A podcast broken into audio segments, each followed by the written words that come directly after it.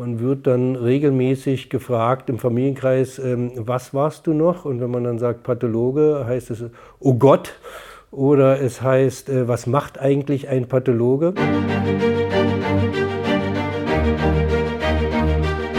Das ist USZ Direkt, ein Podcast vom Universitätsspital Zürich, wo die Mitarbeiterinnen und Mitarbeiter Geschichten aus ihrem Dienst erzählen. Direkt, ungeschminkt und menschlich. Mein Name ist Holger Moch. Ich bin Pathologe und Direktor des Institutes für Pathologie und Molekularpathologie am Universitätsspital Zürich. Es ist immer schwierig zu beschreiben, was ein Pathologe macht. Ähm, die meisten assoziieren einen mit der Obduktion oder mit der Autopsie. Aber im Prinzip ähm, sind wir dafür zuständig, dass wir am Mikroskop Diagnosen machen an kleinen Gewebeproben können wir sagen, ob es sich um eine bösartige Geschwulst handelt oder um eine gutartige Geschwulst zum Beispiel. Also, Gewebeprobe, Mikroskop, Diagnose. Zu dem ganzen Prozess gehören aber noch ein Haufen andere Arbeitsschritte und Fachkräfte. Es sind ja nicht nur die Ärzte, es sind auch sehr viele BMAs, also biomedizinische Analytikerinnen, früher Laborantinnen und Laboranten, die jetzt parallel im Labor ähm, Hunderte bis Tausende solcher Gewebeproben verarbeiten.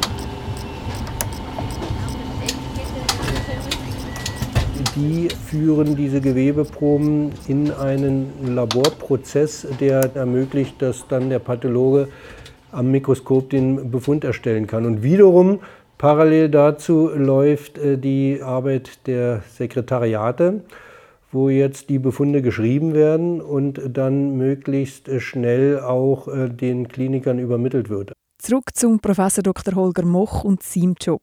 Als Klinikleiter organisiert und plant er viel oder lehrt Assistenzärztinnen und Ärzte. Und als Pathologe an sich? Also wenn meine Kinder mich fragen, was machst du den ganzen Tag, dann sage ich, ich schaue eigentlich nur den ganzen Tag Bilder an. Und wegen diesen Bildern, also eben Gewebeproben, müssen Pathologinnen und Pathologen manchmal Chirurginnen und Chirurgen im wahrsten Sinne des Wortes mit in die Operation funken. Diese Bilder haben auch dazu beigetragen, dass die Pathologie vom USZ schon kurz nach Pandemiestart einen grossen Einfluss auf die Behandlung von Corona hat. Und die Begeisterung von Holger Moch selber für diese Bilder hat ihm auch eine Aufgabe bei der Weltgesundheitsorganisation WHO besorgt. Um all das geht es in dieser Folge. Aber eins nach dem anderen.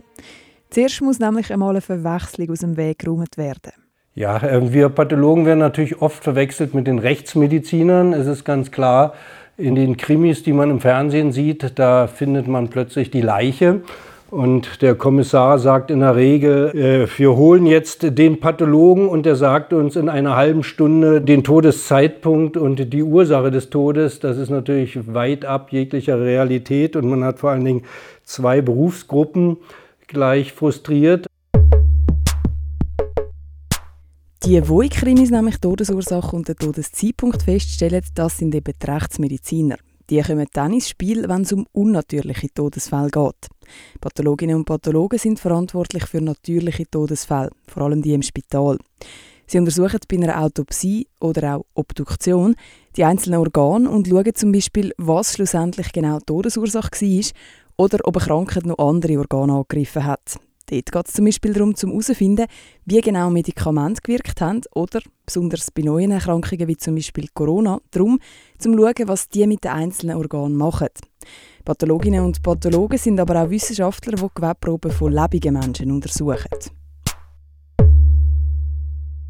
Man wird dann regelmäßig gefragt im Familienkreis, ähm, was warst du noch? Und wenn man dann sagt Pathologe, heißt es, oh Gott. Oder es heißt, äh, was macht eigentlich ein Pathologe? Und dann äh, kann man lange erzählen, dass man auch Arzt ist, Medizin studiert hat und muss dann äh, genau erklären, was man tut. Kurz gesagt, eben den ganzen Tag in das Mikroskop schauen und eine Gewebeprobe nach der anderen anschauen und nach Unregelmäßigkeiten oder auffälligen Strukturen suchen. Wird es nicht irgendwann langweilig? Ja, im Gegenteil. Also es ist natürlich sehr spannend. Man hat immer wieder Angst, dass man etwas übersieht. Dann ähm, ist es sehr interessant, die Fälle zu befunden. Man kennt seltene Fälle, man sieht immer wieder sehr seltene Fälle. Es ist eine große Verantwortung natürlich, äh, zu sagen, dass eine bestimmte Diagnose Konsequenzen hat, also eine große Operation, eine keine Operation. Äh, andererseits haben wir auch die sogenannten Schnellschnittuntersuchungen. Die Schnellschnittuntersuchungen machen die Pathologinnen und Pathologen, während Chirurginnen und Chirurgen im Operationssaal am Arbeiten sind. Dabei wird zum Beispiel ein Stück vom Tumor, wo gerade operiert wird, rausgeschnitten und untersucht. Und je nach Ergebnis gehen dann eben Pathologinnen und Pathologen mit einer Gegensprechanlage durch, wie die Operation weitergehen soll. Wenn es ein gutartiger Tumor ist, dann wird der Tumor vielleicht ein bisschen weniger grossflächig rausgeschnitten. Wenn es ein bösartiger ist, zeigt die Untersuchung zum Beispiel, ob noch Rückstände herum sind, die Chirurginnen auch noch rausschneiden müssen.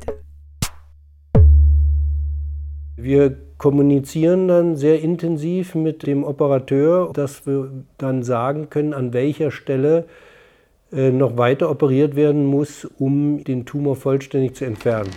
Ja, hallo, das ist Tochtermann von der Pathologie. Hätte den Schnellschnitt für Frau Müller. Ihr schickt einmal Sentinel-Lymphknoten axillär von rechts. Wir haben den Schnellschnitt untersucht und da ist er tumorfrei. Das ist eine der aufregendsten Tätigkeiten in der Pathologie, weil die Konsequenzen unmittelbar sind. Also man muss sich sofort festlegen, ob man jetzt diesen Befund durchgibt und ähm, was die Konsequenzen dieses Befundes sind und man tritt in engem Austausch mit dem Operateur. Danke Ihnen, schönen Tag. Pathologinnen und Pathologen haben aber nicht nur Mikroskop zum Gewebeprobe untersuchen, sondern nutzen immer mehr die sogenannte Molekularpathologie. Bei der wird zusätzlich zu dem, was unter dem Mikroskop sichtbar ist, auch noch DNA untersucht. So sieht ein Pathologe oder eine Pathologin dann ganz genau, wie ein bestimmter Tumor sich an einer bestimmten Stelle bei einem bestimmten Patienten verhält. Die sogenannte personalisierte Medizin die wird vor allem bei Krebserkrankungen viel gebraucht, um neue Behandlungsmöglichkeiten zu finden und die dann besser auf die einzelnen Menschen abstimmen Ja, also wir treffen uns so zwischen 8 und 8.15 Uhr. Ähm, dort treffen sich die Ärzte des Institutes. Äh, die besprechen dann ähm, interessante Fälle, kritische Fälle. Dann ähm, nach etwa 30, 40 Minuten geht man wirklich zum Mikroskop und muss dann die ersten ähm, Fälle. Äh, so würde eigentlich der Arbeitsalltag von Professor Dr. Holger Moch aussehen. Eigentlich. Im Frühling 2020 war aber plötzlich gar nichts mehr Alltag wegen dem Coronavirus. Ja, in der ersten Phase hatten natürlich alle äh, auch Angst. Ähm, man wusste nicht, wie ähm, ansteckend ist die Erkrankung was ähm, bedeutet das? Wir haben das in einem sehr, sehr geschützten Bereich durchgeführt, die Autopsien. Das war ähm, unter höchsten Sicherheitsmaßnahmen und was dann doch überraschend war, ähm, was wir einerseits durch die äh, Untersuchung der Lungen, aber auch andere Organe gesehen haben, ist, dass dort ungewöhnlich äh, starke und häufige Blutgerinnsel aufgetreten sind. Und äh, diese Befunde führten dann tatsächlich auch zu einer unmittelbaren Konsequenz für die behandelnden Ärzte, dass man also früher beispielsweise mit der Blutverdünnung eingesetzt hat, um jetzt diese schweren Verläufe zu unterbinden, sodass man sieht, dass hier die Ergebnisse einer Autopsie unmittelbar den Neuerkrankten zugutekommt. Das ist natürlich jetzt eine seltene Situation in der Geschichte der Medizin, dass man also doch äh, unmittelbar von der Autopsie Behandlungsempfehlungen abgeben kann. Das Universitätsspital Zürich hat eine der modernsten und sichersten Autopsiesäle der Welt. Darum hat Zürich als einer der ersten Orte auf der Welt schon dürfen und können Autopsien an Covid-Patientinnen und Patienten machen. Natürlich nur mit dem Einverständnis der Angehörigen. Das braucht es für Autopsien sowieso immer. Die Pathologie vom USZ hat am Anfang der Corona-Pandemie also eine Art Pionierrolle übernommen und sich dann möglichst schnell mit anderen Spitälern in der Schweiz und auf der ganzen Welt vernetzt, um ihre Befunde weiterzugeben. Ich zolle noch großen Respekt meinen Mitarbeitern, die dann gesagt haben, ja, wir machen das, ähm, auch mit als erstes, jetzt in der Schweiz oder im deutschsprachigen Raum auch und fast weltweit, muss man sagen, dass wir so früh doch äh, gesagt haben, das ist wichtig, jetzt äh, mal in den Körper zu schauen, was da eigentlich bei dieser neuen Erkrankung in der Lunge beispielsweise ähm, zu sehen ist.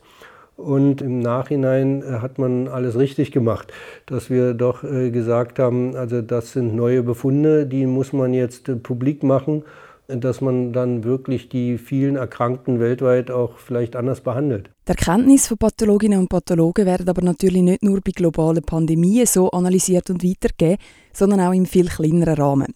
An sogenannten Tumorboards am USZ tauschen sich Pathologinnen und Pathologen mit den behandelnden Ärztinnen und Ärzten und allen anderen involvierten Disziplinen aus und besprechen die verschiedenen Patientenakten im Detail. Dabei geht es darum, um mit dem vielen Wissen und der Erfahrung von all diesen Spezialistinnen und Spezialisten eine individuelle Behandlung für alle Patientinnen und Patienten zu finden. Pathologinnen und Pathologen sind also Wissenschaftler, übernehmen damit Pionierrollen, sagen der Chirurgie, was durchgeht und sind eigentlich auch ein bisschen Künstler. Ja, es gibt viele Pathologen, die ähm, jetzt gerne zeichnen, die äh, gerne äh, sich bildlich befassen, also das ganze Sehen aus diesen Vielzahl von Befunden dann und bestimmten Mustern, Zellen, Farben, äh, dann am Ende all das zu einer Diagnose zu formulieren und auf das Wichtige zu beschränken. Also das ist, glaube ich, etwas, was uns Pathologen ausmacht und äh, sicherlich sind wir auch kreativ. Wie der Holger Moch schon gesagt hat, er schaut nämlich eigentlich einfach den ganzen Tag Bilder an und hat darum Hunderttausende von denen auch im Kopf abgespeichert. Und genau das Talent braucht er bei der Weltgesundheitsorganisation WHO, weil weltweit gibt es natürlich Hunderttausende Pathologinnen und Pathologen. Nun muss man versuchen, weltweit diese Pathologen dazu zu bringen, bei gleichen Bildern die gleiche Diagnose zu stellen. Und das machen wir, indem wir uns zusammensetzen, bestimmte Experten, und ähm, dann zu diskutieren über ähm, verschiedene Organgebiete, die jetzt dort die Diagnosen harmonisieren. Und ich bin einer von denen, die von der WHO äh, aufgeboten wurden, jetzt äh, diese äh, Klassifikation der Tumoren zu produzieren und diese Pathologen einzuladen und für jedes Organgebiet äh, diese Klassifikation menschlicher Tumoren herauszugeben, um sicherzustellen, dass man von Japan über äh, Afrika und ähm, Brasilien und Europa bei dem gleichen Bild die gleiche Diagnose stellt. Ziel von dem sind schlussendlich Bücher, wo möglichst alles übersichtlich an einem Ort zusammengefasst wird. Von diesen Büchern gibt es in der Zwischenzeit die fünfte Ausgabe, weil die Tumorklassifikation wird natürlich laufend weiterentwickelt und es gibt immer wieder neue Erkenntnisse. An diesen gesammelten Bildern können sich dann alle Pathologinnen und Pathologen weltweit orientieren und nachschauen, was bei welchen Organen wie klassifiziert wird. Das viele Wissen kann so helfen, dass Patientinnen und Patienten die bestmögliche Behandlung bekommen. Bestimmte Kollegen sind jetzt in diesem ähm, Fachgebiet absolute Spitze und andere sind jetzt in einem anderen Gebiet über die Grenzen des Kantons hinaus bekannt. Und wenn man diesen Bekanntheitsgrad hat und viele ähm, Kollegen von mir im Team sind in der Schweiz bekannt und auch über die Schweiz hinaus und bekommen dann seltene Fälle zugeschickt, in der Hoffnung, dass man dort die Diagnose bestätigt bekommt oder seltene Diagnosen stellen kann, die andernorts nicht gestellt werden können. Also das ist so ein gewisses positives Feedback, was uns Pathologen motiviert, weiterzumachen und motiviert, so viele Stunden ins Mikroskop zu schauen. Das ist USZ Direkt, ein Podcast vom Universitätsspital Zürich. Der Podcast ist produziert von Peter Hanselmann und mir, der Andrea Blatter von der Podcast Schmiede. Jetzt den Podcast abonnieren und keine weitere Folge verpassen. Auf wsz.ch podcast und überall dort, wo es gute Podcasts gibt.